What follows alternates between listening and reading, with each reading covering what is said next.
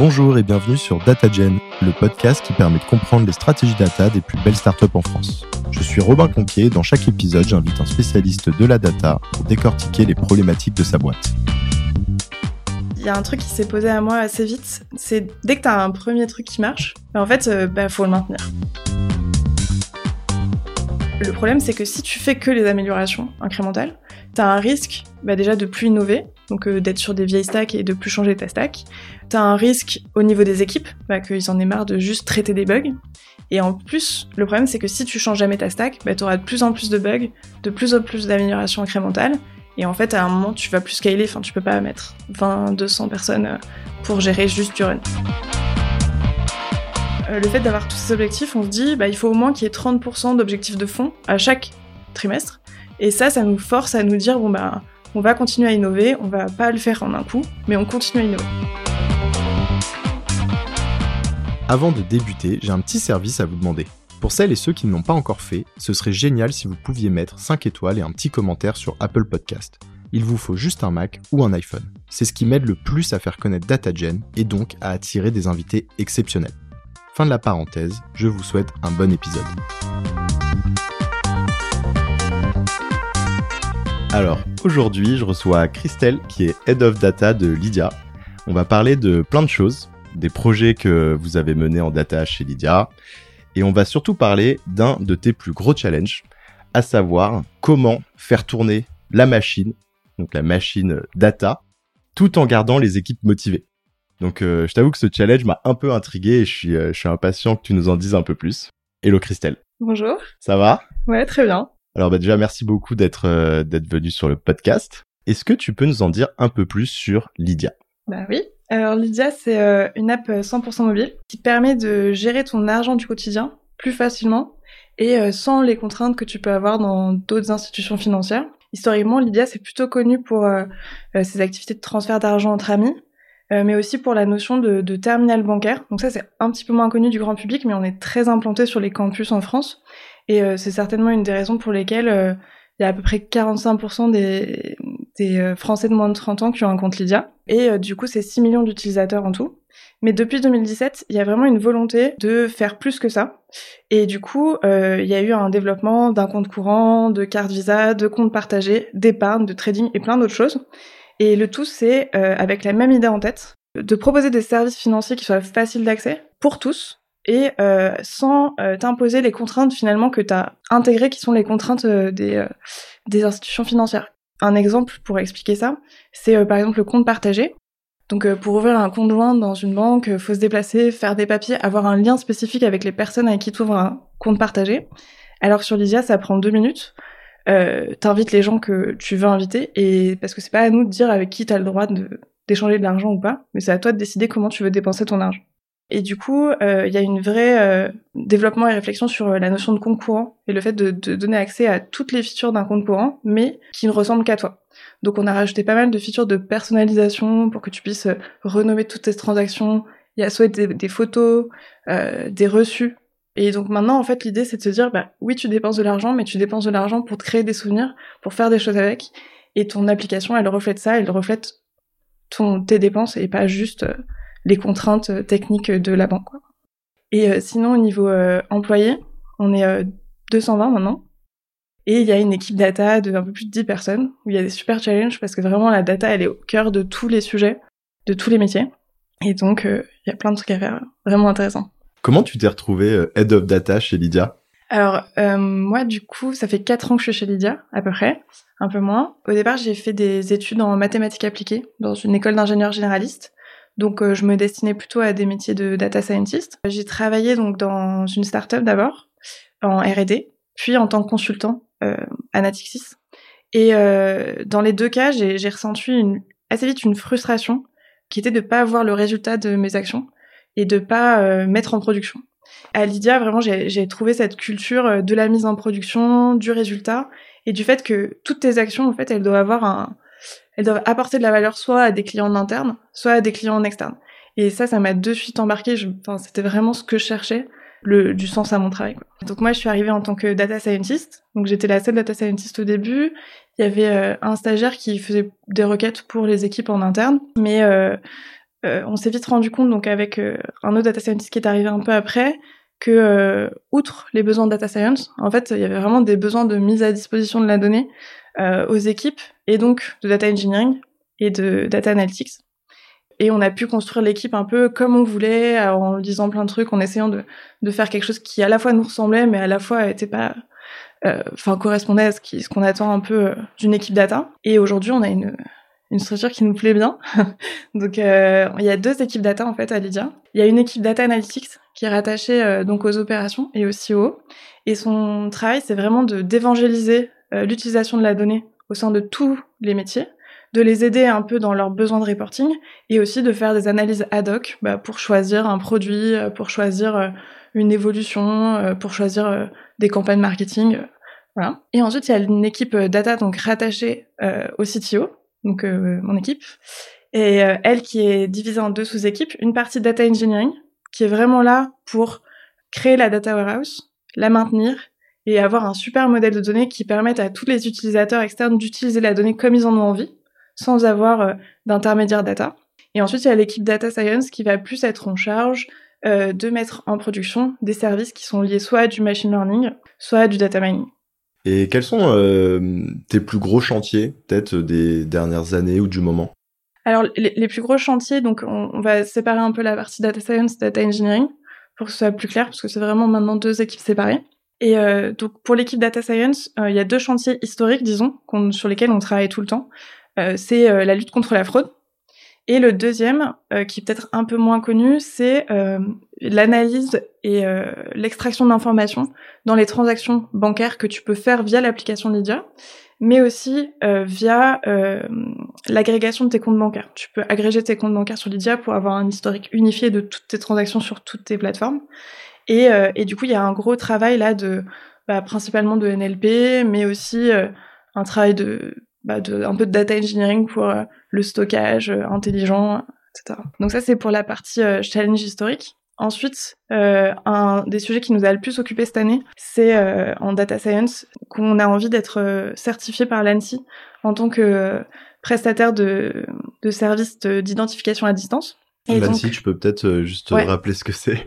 C'est l'autorité... non, mais même l'institution, c'est l'institution qui délivre Ouais, qui, qui en fait, euh, c'est une institution de l'État qui est en charge de contrôler tout ce qui est système d'information. Okay. Euh, et donc, c'est tout ce qui est lié à la sécurité informatique, beaucoup. Et il se lance aussi un peu dans mmh. d'autres sujets. Et donc là, c'est vraiment un sujet finalement lié à la sécurité en soi, puisque en fait, nous, on valide des identités à distance quand tu te fais vérifier ton profil. Donc c'est une c'est une obligation de l'État de vérifier euh, le profil des gens qui échangent à partir d'un certain montant de l'argent sur une plateforme. C'est obligatoire. À partir de, de certains montants, c'est des règles définies par, par l'État, mais et, euh, et, nous, du coup, ce qu'on fait, c'est qu'on certifie ça en analysant donc euh, les pièces d'identité et en s'assurant que la personne qui soumet les pièces d'identité, bah, c'est bien la personne euh, qui est sur la pièce d'identité. Et donc ça, c'est un processus euh, manuel et informatique. Il y a les deux.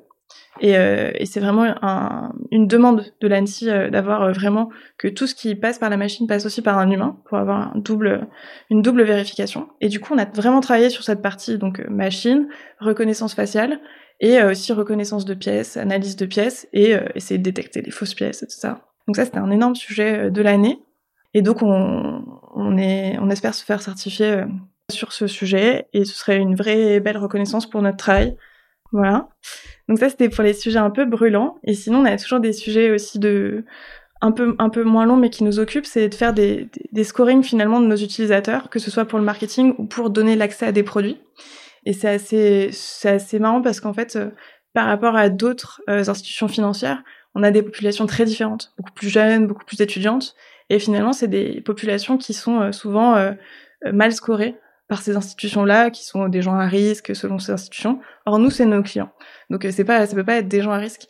Donc, en fait, on doit aller chercher plus loin que ce qui est classique dans les institutions financières pour décrire un client. Et il y a un truc assez marrant qu'on utilise énormément dans tous nos modèles de marketing, de fraude, c'est euh, l'attachement que les gens ont à Lydia. Et ça se décrit par euh, est-ce que euh, ils postent sur nos réseaux sociaux, est-ce que ils envoient des mails, est-ce qu'ils participent à des événements auxquels Lydia sur lesquels Lydia euh, fait des paiements euh, ou est là en tant que en tant que entité de de sales quoi. Donc ça c'est pour la partie euh, data science. Et ensuite, pour la partie data engineering, vraiment l'idée c'est bah, de c'est plus classique mais c'est de de maintenir tous les piliers pour que la data warehouse elle soit bien donc pour comment est-ce qu'elle est bien? Elle est bien si on a un framework de développement commun donc on est sûr que personne refait quatre fois les mêmes choses pour écrire dans la base lire machin et donc ça, euh, c'est le socle. Et après, il y a tout ce qui va autour. Donc l'observabilité, la qualité des données, la documentation. Euh, donc c'est tous ces piliers qu'on fait avancer dans l'équipe data engineering. Et ce qui nous a le plus occupé cette année, c'est de refacto en fait le, socle de développement commun parce que c'est la base de la base. Et ensuite, pour le reste de l'équipe, c'est de migrer vers ce nouveau socle de développement commun. On en avait un avant qui n'était pas pas forcément aligné avec nos attentes et là, on l'aime bien.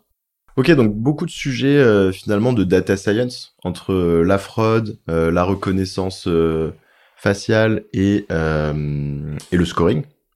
Et forcément, bah, le, la couche plus technique pour s'assurer que tout ça fonctionne bien. Et donc, si, si je comprends bien, c'est lié aussi à l'organisation que vous avez choisie chez Lydia. C'est que la partie qui va être plus donc analytics, dashboarding, elle est du côté du CEO tout à fait. Au plus proche des métiers. Donc là, vous avez en revanche une grosse euh, interaction. Une grosse interaction.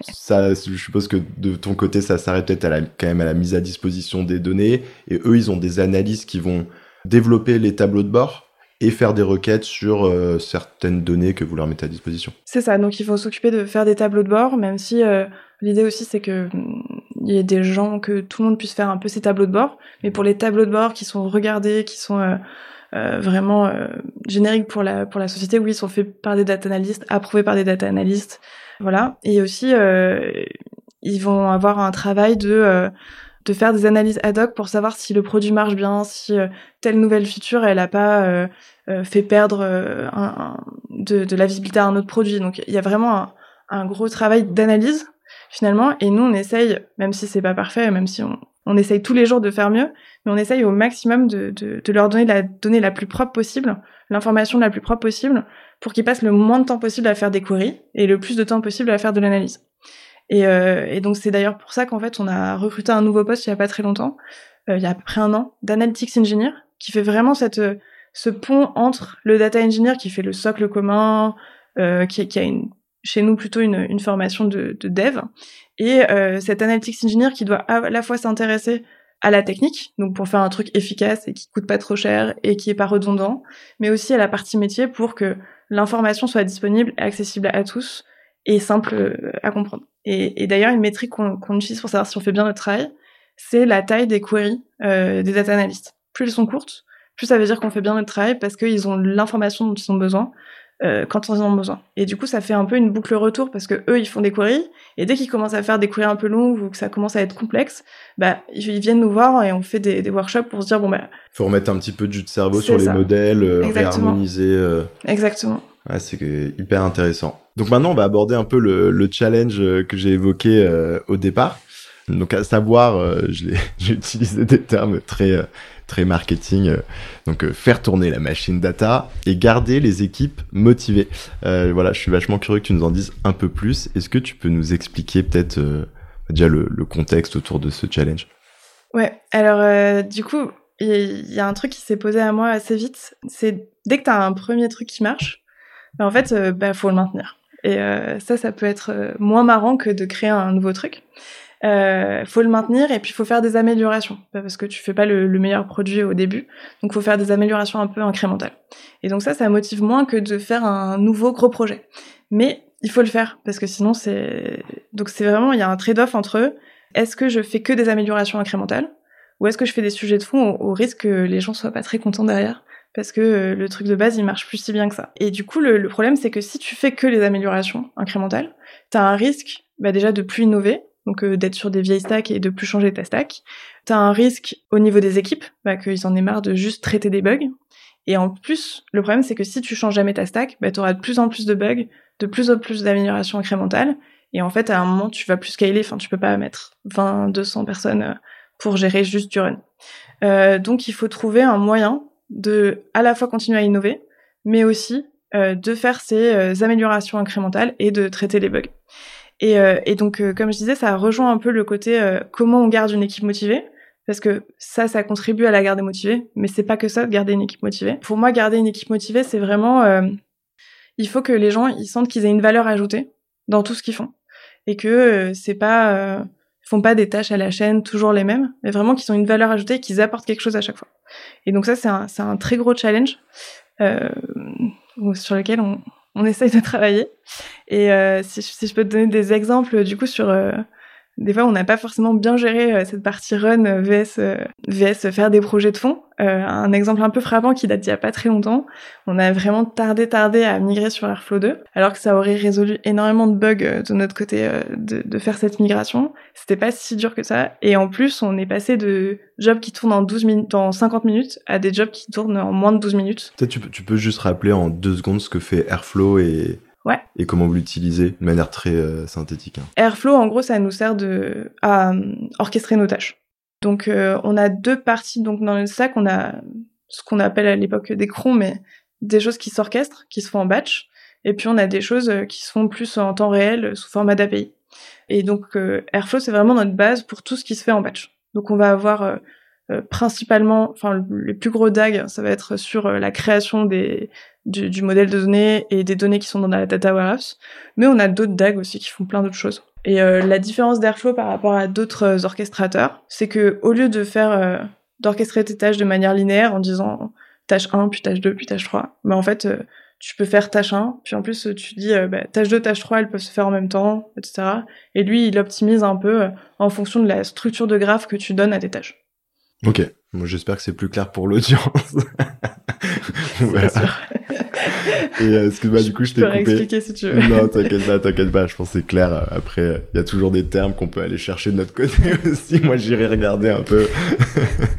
Et euh, ouais, du coup, t'étais en train de nous raconter euh, l'exemple du coup du passage de Airflow 1 à Airflow 2. Euh, ouais, et du coup, en fait, euh, alors c'est un peu complexe qu'ils ont changé entre Airflow 1 et Airflow 2. Je suis pas sûre de savoir exactement toutes les toutes les nuances, mais il se trouve que ça marche beaucoup mieux, c'est beaucoup plus rapide et du coup, on est passé de donc de, de, de, gros DAG où on a plein plein de tâches qui s'effectuent en parallèle, euh, à peu près 250, euh, qui tournaient en 50 minutes et qui maintenant tournent en 12 minutes. Donc c'est pas mal. Et du coup, l'impact direct là sur le c'est, c'est, il est frappant à tous les niveaux. C'est-à-dire que les bah, queries qui sont réalisées. Euh... Bah, c'est moins de latence, c'est-à-dire que bah, tu es sûr que ton, ta donnée qui rafraîchit toutes les heures, elle est vraiment rafraîchie toutes les heures. Parce que quand t'as un truc qui rafraîchit toutes les heures, qui met 50 minutes, ça arrive quand même, ça peut arriver souvent que bah, ce soit pas rafraîchi vraiment toutes les heures finalement. Et puis, euh, bah, t'as plein de bugs liés à la latence, euh, parce que tu, vas mal euh, optimiser tes queries, etc. Et donc, euh, ça a résolu énormément de, problèmes d'infra chez nous. Effectivement, concernant ce challenge, donc de comme tu l'expliquais, hein, faire tourner la machine, c'est-à-dire bah, continuer à bien maintenir, à continuer aussi à, à faire évoluer euh, les anciens projets, euh, mais tout en euh, proposant suffisamment de nouveaux projets pour pour les voilà pour garder les équipes motivées. Est-ce que tu peux nous expliquer peut-être plus en détail les initiatives que enfin que tu as initiées ou que vous avez initiées en tant qu'équipe justement pour bah, pour faire face à ce challenge? Ouais, alors il y a un, un, truc qui paraît assez simple que beaucoup de gens font, mais qui nous a vraiment aidé à partir du moment où on l'a mis en place, c'est euh, de se mettre des objectifs trimestriels. Alors euh, comme ça, ça a l'air euh, tout simple, mais ce qu'on fait, c'est que on partage donc les objectifs en objectifs de fond, objectifs liés à la roadmap, donc pour servir nos clients, et euh, objectifs dits comportementaux. Donc les objectifs de fond, ça va être typiquement la migration Airflow 2, ça va être des choses un peu pour euh, finalement pour que notre équipe marche mieux. Les clients finaux, ils voient pas trop la différence au début, mais en fait pour eux ça va changer quand même des choses, mais ils voient pas trop la différence. Les objectifs liés à la roadmap, ça va être par exemple créer un nouvel modèle de données pour un nouveau produit ou euh, euh mettre en production un nouveau service pour la fraude, euh, un nouveau modèle pour la fraude. Donc ça c'est vraiment les objectifs liés à la roadmap. Et enfin, on a ce qu'on appelle les objectifs comportementaux. Là, l'idée, c'est de, quand il euh, y a un collaborateur qui a envie de s'améliorer sur un sujet, par exemple, il veut être plus visible euh, dans la société euh, et il veut améliorer sa prise de parole à l'oral, on va lui mettre comme objectif de faire une présentation à des gens de Lydia qui seraient intéressés par sa présentation. Et euh, comme c'est marqué dans ses objectifs, bah, il est obligé d'essayer de, s'améliorer sur les points sur lesquels il veut s'améliorer. Ça peut être une compétence technique aussi, ça peut être développer un petit POC euh, sur un nouveau framework qui le fait marrer. Voilà. Donc c'est vraiment, c'est des tout petits objectifs, mais le but c'est vraiment de de dire que on institutionnalise le fait que tu as le droit de te former pendant que pendant que tu travailles. Et du coup, le fait d'avoir tous ces objectifs, on se dit, bah, il faut au moins qu'il y ait 30% d'objectifs de fond à chaque trimestre. Et ça, ça nous force à nous dire, bon, bah, on va continuer à innover, on va pas le faire en un coup, mais on continue à innover. Mais ça, c'est vachement intéressant parce que du coup, finalement, toi, ça veut dire qu'à chaque trimestre, enfin, je dis toi, mais ça peut être euh, de manière euh, collaborative avec ton équipe, tu vas un peu euh, faire le bilan et dire, OK, sur le prochain trimestre, voilà tout ce qu'on a prévu et tu vas pouvoir t'assurer que pour chaque personne de ton équipe, tu as un peu ce bon ratio où c'est prévu qu'il travaille sur un peu de sujet de fond, même si il y va en traînant un peu les pieds, mais il a aussi des projets innovants qui le font kiffer, et en plus il y a du développement personnel, donc euh, et donc ça permet effectivement de, de, gérer ces deux variables entre guillemets dont on parlait tout à l'heure, continuer à avancer euh, tout en tout en gardant les équipes hyper engagées, hyper motivées. Ouais, et, et, même si ça paraît simple. Et après, euh, on, on, a d'autres, euh, on a mis en place euh, trois autres alternatives. Je te coupe parce que ça, ça, paraît simple, mais effectivement, enfin, ça demande quand même une certaine rigueur et ça demande, enfin, je, je, me demande combien de workshops ça demande ou combien de temps ça vous prend à chaque trimestre, mais c'est, je suis pas sûr que ce soit si simple, quoi. Il faut quand même le, le, faire. ouais, non, mais c'est pas. En fait, c'est ce que je veux dire par là, c'est que ça peut paraître simple. Il y a beaucoup de sociétés qui ont des objectifs trimestriels, mais nous, à partir du moment où on l'a mis en place, Enfin, vraiment, je me suis rendu compte d'un vrai changement euh, sur la façon dont on gérait les problèmes. Et même si beaucoup de sociétés le font, bah, en fait, euh, ça valide, selon moi, le fait que c'est utile. Et tu dirais, du coup, effectivement, c'est peut-être un détail, mais ça peut donner une bonne indication à, voilà, à, des membres de l'audience qui pourraient avoir envie d'initier euh, ça dans leur boîte. Globalement, tu passes combien de temps, tu dirais, par trimestre? Je sais pas, ça te prend une semaine avant le, en fin de chaque trimestre pour préparer le trimestre suivant euh. Ouais, entre, euh, je dirais, une semaine pour euh, préparer le trimestre suivant et puis faire un, un, un petit un retour sur, le trimestre passé, quoi. Voir ce qu'on a bien fait, ce qu'on n'a pas fait. Puis en fait, ça fait aussi d'une pierre deux coups parce que je suppose que ça te donne des éléments pour reporter toi à ta direction ou au, enfin, au CEO, j'en sais rien, et, et montrer que les choses avancent. Ouais, tout à fait, tout à fait. Et c'est plus facile pour présenter à la direction et c'est plus facile pour pousser aussi des projets qui au départ les intéressent pas trop, euh, qui sont justement des projets où on veut innover, on veut euh, écrire un article euh, scientifique sur la fraude. ça n'a pas une valeur immédiate pour le modèle de fraude, même si ça pourrait avoir une valeur dans 2, 3, 4 mois. Mais du coup, on leur dit, ouais, mais ça, c'est pour avancer sur ce sujet. et du coup, on arrive à faire passer le fait qu'il faut gérer à la fois les besoins des clients finaux, mais aussi le fond, quoi. Tu allais partir, je pense, sur une, deuxième initiative euh, juste avant que je te coupe. Ouais, euh, il y a une deuxième initiative, c'est aussi que on, se rend compte que souvent les les personnes qui utilisent la data, ils ont plein de questions, ils veulent des petites améliorations, ils n'arrivent pas à utiliser tel ou tel ou tel outil, et euh, ils ont tendance à taguer toute l'équipe data pour sur Slack pour demander est-ce que tu peux m'aider avec mon problème, etc. Et ça c'est normal parce que c'est normal que on soit là pour aider sur l'outil, mais euh, parfois c'est super dur à gérer euh, parce que bah, t'es interrompu tout le temps, t'arrives pas à faire ton boulot, euh, t'arrives pas à faire avancer tes projets parce que t'aides euh, X ou Y. Et du coup la solution qu'on a trouvée, c'est ce qu'on appelle le dicer entre nous. Mais c'est en fait c'est quelqu'un qui tourne toutes les semaines, plutôt dans les seniors de l'équipe. Et donc son rôle c'est vraiment de répondre à toutes les questions des gens externes à l'équipe euh, sur euh, sur Slack. Son rôle, ça va être aussi de regarder euh, donc toutes les alertes qui sonnent pour voir s'il y a des bugs, qualifier les bugs. Est-ce que c'est des bugs qu'il faut régler de suite et du coup il les règle, ou est-ce que c'est des choses qu'il faut qu'on regarde les semaines suivantes et du coup il va qualifier le Gérard, etc. Donc vraiment, il sait que cette semaine-là, quand il est dicer, bah, il va être interrompu, il va avoir plusieurs tâches, donc il prépare sa semaine en conséquence. Mais les autres semaines, il est tranquille et il sait qu'il sera pas interrompu par des sujets externes. Et du coup, il y passe, euh, ça lui prend 50% de son temps sur une semaine ou ça, dépend, vraiment des semaines, mais je pense que c'est, euh, je pense qu'on peut compter à peu près une journée en moyenne. Ok, ce qui n'est pas tant que ça, mais parce qu'en fait, il redistribue quand même aussi les tâches après à d'autres personnes. C'est juste qu'il a surtout un rôle, comme tu dis, de euh, de qualifier les sujets pour ensuite les redistribuer, les reprioriser, peut-être les sizer vu que c'est un profil un peu senior ou en discuter avec toi. Ou, Exactement, c'est un point. C'est pas forcément lui qui fait tout. Non, pas du tout. C'est vraiment juste le point d'entrée pour les questions et euh, celui qui qualifie les bugs. Alors si c'est un bug urgentissime, euh, il va le prendre. Il va, il va prendre et du coup parfois quelques semaines ça peut être deux jours, mais la plupart du temps c'est surtout le qualifier pour le, le, faire passer la semaine d'après en fait. Pour gérer donc plutôt les tickets d'amélioration incrémentale comme je disais, donc rajouter une colonne dans une table, changer le nom d'une colonne, ou faire des rajouter une nouvelle entrée dans un certain dans certains softs. En gros, ça c'est des petites tâches qui vont prendre euh, je sais pas un jour, une demi-journée, deux jours. Ce qu'on fait c'est que on fait un binôme au début de la semaine, donc qui est quelqu'un c'est un autre deux autres personnes que le dicer. Et donc c'est un binôme de gens euh, soit avec des seniorités différentes, soit avec des spécialités différentes. Donc ça peut être un data scientist, un analytics engineer, un data scientist, un data engineer etc. Et l'idée, c'est qu'ils vont devoir traiter les, les, les, tickets de la semaine ensemble et au maximum en pair programming. Donc euh, c'est euh, pas mal parce que ça permet de faire descendre bah, du coup finalement ces petits tickets dont les gens ont besoin mais qu'on n'a pas forcément envie de traiter tout en ayant un aspect un peu sympa qui est de travailler avec quelqu'un d'autre, de découvrir comment travailler avec quelqu'un d'autre. Ça permet aussi à tout le monde d'avoir une idée de comment fonctionne l'intégralité de la stack. C'est pas parce que t'es data scientist que tu sais pas comment on fait une table.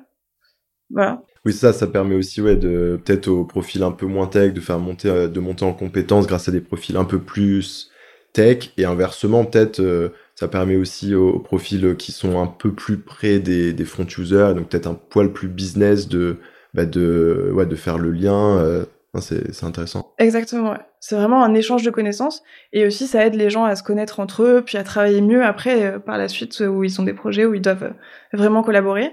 Et donc ça, euh, ça doit normalement faire maximum deux jours dans la semaine pour les deux personnes. Est-ce qu'il y avait d'autres initiatives que tu souhaitais nous partager? Bah Ça, c'était vraiment sur la partie donc gérer les améliorations incrémentales, VS continuer à innover et faire des, des, faire des papiers de recherche ou euh, faire des changements de framework de fond. Euh, mais euh, en fait, ça va plus loin que ça de garder les équipes motivées. Et comme je te disais, pour moi, c'est vraiment que tu as vraiment l'impression d'avoir une valeur ajoutée, d'apprendre toujours, mais surtout que tu une valeur ajoutée que tu sois pas en train de faire exactement la même tâche tout le temps que tu sais faire et où finalement tu peux le faire un peu comme un robot.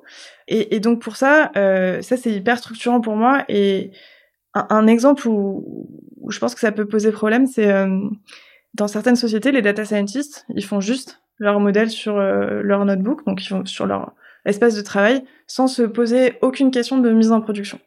Euh, et euh, ils envoient ça au data engineer qui doit se débrouiller ensuite pour mettre en production. Ça, moi, je trouve que non seulement c'est pas efficace euh, parce que bah, toutes les subtilités de, du modèle, elles vont pas forcément être comprises par le data engineer, et il va pas forcément le mettre en prod de la bonne façon. Et en plus, pour le data engineer, il a un petit côté, je fais le ménage derrière l'autre. Euh, et ça, ça met une espèce de hiérarchie qui me plaît pas du tout euh, entre les métiers de la data. Et donc, nous, quand on recrute des gens, on leur dit spécifiquement, euh, les data scientists, ils mettent en production. Ils vont jusqu'à la mise en production. Ils prennent leurs données, ils les transforment et ils vont jusqu'à la, la, mise en prod. Et, et ça, c'est vraiment structurant. Et c'est vrai que parfois, bah, il y a des gens qui sont un peu rebutés par ça. Mais euh, nous, on trouve que c'est mieux pour euh, pour l'ambiance de l'équipe. Ça veut pas dire que le data engineer il intervient jamais et qu'il est jamais le data scientist à mettre en production. Au contraire, il va faire du pair programming, euh, il va review toutes les toutes les pull requests du data scientist pour s'assurer que bah, c'est du bon travail, c'est du bon code. Il va apprendre au fur et à mesure, mais c'est quand même la responsabilité du data scientist de mettre en prod. Et donc ça, c'est vraiment structurant. Un autre sujet qui est structurant sur le côté, il faut que tout le monde et de la valeur ajoutée et personne n'est, il euh, n'y a pas de hiérarchie en fait entre les rôles. Avant que tu passes à, la suite, c'est c'est marrant parce que ça me fait penser, euh, enfin quasiment à la même relation qu'avaient à l'époque euh, les développeurs et les équipes euh, qu'on appelait historiquement IT operations avant avant l'arrivée du courant DevOps où il y avait vraiment cette ambiance où les développeurs en fait ils ils développaient la solution mais ils en avaient rien à de comment ça allait être mis en prod après. Et puis il y avait un peu cette ambiance où en fait ils balançaient le code au-dessus du mur une semaine avant que, que le produit doive être shippé. Et puis tu avais les, les, les, équipes IT Operations qui sont maintenant souvent euh, devenues les DevOps qui, qui se retrouvaient en mode euh, en énorme galère parce que le code respectait aucun standard et que les devs comme ils étaient sous pression à la fin euh, ils, ils, leur, ils leur envoyaient n'importe quoi. Enfin, donc je trouve c'est exactement le même parallèle et c'est et c'est hyper bien euh, traduit dans un livre, tu sais, qui est un espèce de roman euh, sur euh, le développement Tu, tu vois comment il s'appelle ou Non, pas je me demande si c'est pas Phoenix. Peut-être que je me trompe, je le, je le mettrai dans les descriptions. euh, Je l'ai lu, c'était Marie Krapp euh, qui travaillait avant chez VP qui me l'a recommandé. Il est, il est vraiment excellent. Ils ont réussi à faire un roman sur ce sujet-là en créant des personnages. Bon après, il faut vraiment être un peu geekos dans l'âme, tu vois. Mais il est vraiment marrant parce que du coup, ça crée des embrouilles de dingue. Et puis à la fin, ils arrivent justement à créer un peu ce côté DevOps où bah, ils balancent plus le truc au-dessus du mur. En fait, ils ont créé une porte et puis ils peuvent échanger pour s'assurer que le code est bien développé de- un peu depuis le début en respectant les standards et tout. Bref, je, euh, je m'écarte. non, mais c'est, c'est, je vais le dire avec plaisir. mais euh, non, c'est vraiment, euh, je trouve ça vraiment important. Et, et c'est vrai que parfois, bah, il y a des candidats qu'on a, qui ont refusé ou qu'on a refusé pour ces raisons-là, mais on, tant pis. Enfin, c'est, euh, je pense que c'est vraiment important que qu'on reste sur euh, sur cette partie-là. Et, et en plus, euh, dans les, les les principes de à Lydia, c'est vraiment d'apporter de la valeur au client final. Et quand tu es data scientist et que tu fais ton modèle dans ton coin, ben, en fait, euh, t'apportes pas de valeur. Donc en fait, tu perds un peu ce côté je vais jusqu'au bout euh, et, et qui m'a plu moi quand je quand je suis arrivée ici quoi. Et un autre sujet aussi qui est aussi dans le dans des fausses hiérarchies en fait euh, qu'on peut voir parfois dans, dans certaines équipes euh, entre les rôles data. Nous pour nous le, le rôle du data analyst c'est pas de faire les queries de tout le monde et de pas analyser les données et de pas aider à comprendre la donnée, analyser la donnée. Et du coup, pour ça, en fait, on a fait le choix dès le début de créer une data warehouse qui soit très orientée produit. Donc, on passe énormément de temps à se poser des questions sur est-ce que cette donnée, euh, elle est bien présentée, est-ce qu'elle est simple à comprendre, est-ce qu'elle correspond au nom qu'on a dans le produit, voilà, pour que ensuite le, le, le data analyst, ils doivent pas euh, s'arracher les cheveux pour savoir euh, qu'est-ce que ça représente, euh, d'où ça vient, mais pour que juste ils se disent ah ben voilà l'information que je cherche, maintenant je vais pouvoir euh, dire bon ben ce produit a bien marché parce que il semblerait que ça marche plus sur ces utilisateurs, finalement le, le rôle qu'on attend d'un d'un analyste. Quoi. Et du coup, ça, ça passe donc par le choix qu'on a fait sur la data warehouse, et puis comme je t'ai dit tout à l'heure, par le fait d'avoir recruté ce nouveau poste d'analytics engineer, qui est vraiment là pour s'assurer que le modèle il est bien fait, euh, qu'on l'améliore au fur et à mesure, qui suit les évolutions du produit. Mais même au-delà du coup de cet aspect effectivement euh, bonne harmonisation euh, du modèle dans le dans le data warehouse, il y a vraiment ce côté aussi, euh, je suppose, d'aller parler aux analystes, identifier un peu bah, les éléments qui comprennent pas, les, les bloqueurs, etc., qui peuvent être effectivement peut-être euh, multiples. Et en fait, c'est vraiment adapter aussi euh, le wording utilisé pour être sûr qu'il soit euh, compréhensible par les analystes. C'est intéressant parce que ça fait presque penser à une approche un peu UI/UX qu'on pourrait retrouver dans le web. Et c'est Kemal qui en parlait dans l'épisode avec Doctolib. Je crois que c'est l'épisode 11. Et lui parlait d'un peu ce, c'est- ce, enfin, il sortait un concept que j'avais pas encore entendu sur le, sur le podcast qui est peut-être évident, mais c'était, euh, c'était euh, data user experience. Et c'était vraiment maintenant de passer un peu à la next step et de vraiment euh, penser, au-delà de penser la data comme un produit, vraiment penser l'expérience euh, pour les utilisateurs data de tous les voilà tous ces produits data, que ce soit les modèles, que ce soit les données en elles-mêmes, que ce soit les documentations, etc.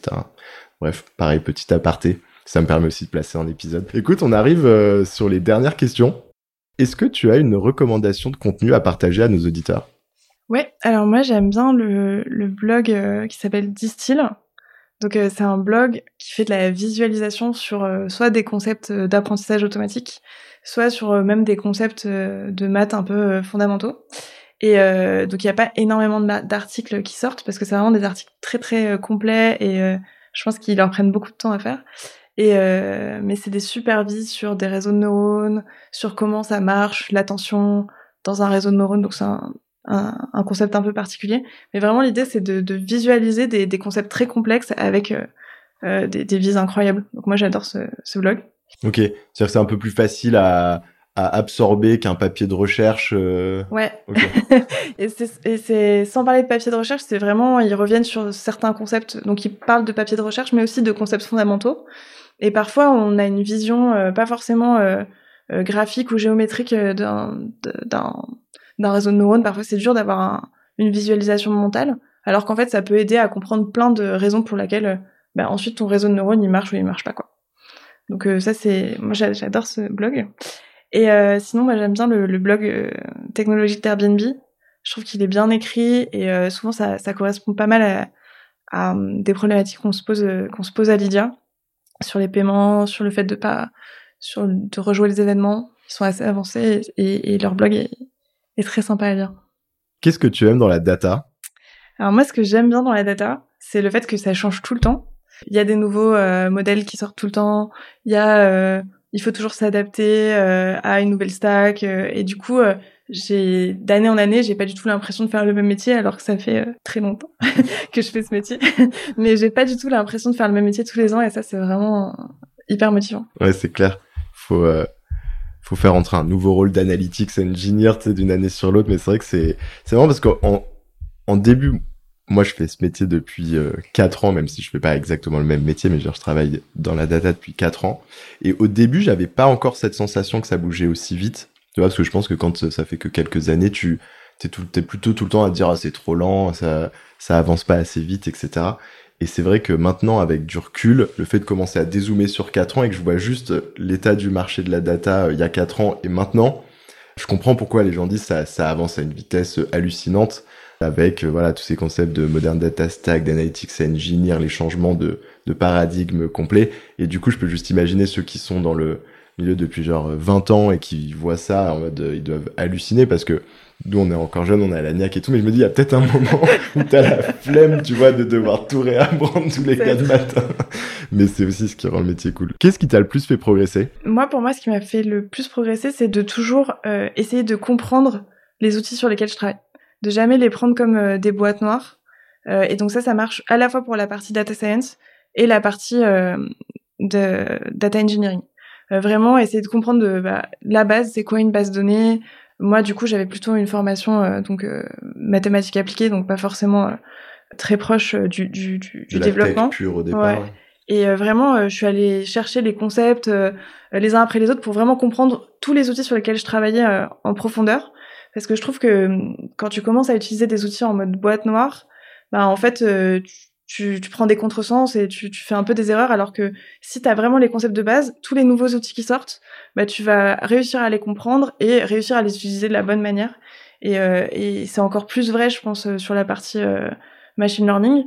Il y a plein de gens qui utilisent certains modèles un peu en disant bah, c'est magique, ça marche, mais en fait ça marchera pas parce que parce que pour plein de raisons, ça peut pas marcher sur ce que tu fais. Et du coup, pour moi, c'est vraiment de toujours quand j'utilise un outil, euh, vraiment me dire euh, bah, qu'est-ce que ça fait, comment ça marche, pourquoi ça marche, dans quel cas ça marche. Et enfin, quel est le meilleur conseil qu'on t'ait donné? Ah, Moi, le meilleur conseil qu'on m'ait donné, c'est d'être flexible. Enfin, c'est de pas euh, pas être rigide. Donc là, on s'est parlé de plein de trucs que j'ai mis en place, qu'on a mis en place en tant qu'équipe. Mais en vrai, ça se trouve dans six mois, ça marchera plus du tout parce qu'on c'est plus les mêmes psychologies de personnes, c'est plus les mêmes personnes. Ils ont ils ont grandi ou pas. Et, euh, et, et, même euh, tout l'écosystème bouge beaucoup. Et si tu restes figé dans tes, dans tes concepts, ben ça marche pas. Donc vraiment, euh, l'idée c'est que quand tu crées quelque chose, t'es prêt à le déprécier le mois d'après. quoi. Pour moi, c'est ça qui est. Mais du coup, on t'a donné ce conseil parce qu'à un moment, t'étais pas très flexible. bah, peut-être. Mais je me suis forcée et maintenant ça va. Je pense qu'il faut faire le pas un moment et après c'est bon. Écoute Christelle, on, arrive sur la fin de l'épisode. Merci beaucoup et à bientôt. Merci. Merci d'avoir écouté cet épisode. Avant de conclure, j'ai un petit service à vous demander. Si ce n'est pas déjà fait, est-ce que vous pourriez mettre 5 étoiles et un petit commentaire sur Apple Podcast? C'est ce qui m'aide le plus à faire connaître DataGen et donc à attirer des invités exceptionnels. Merci et à bientôt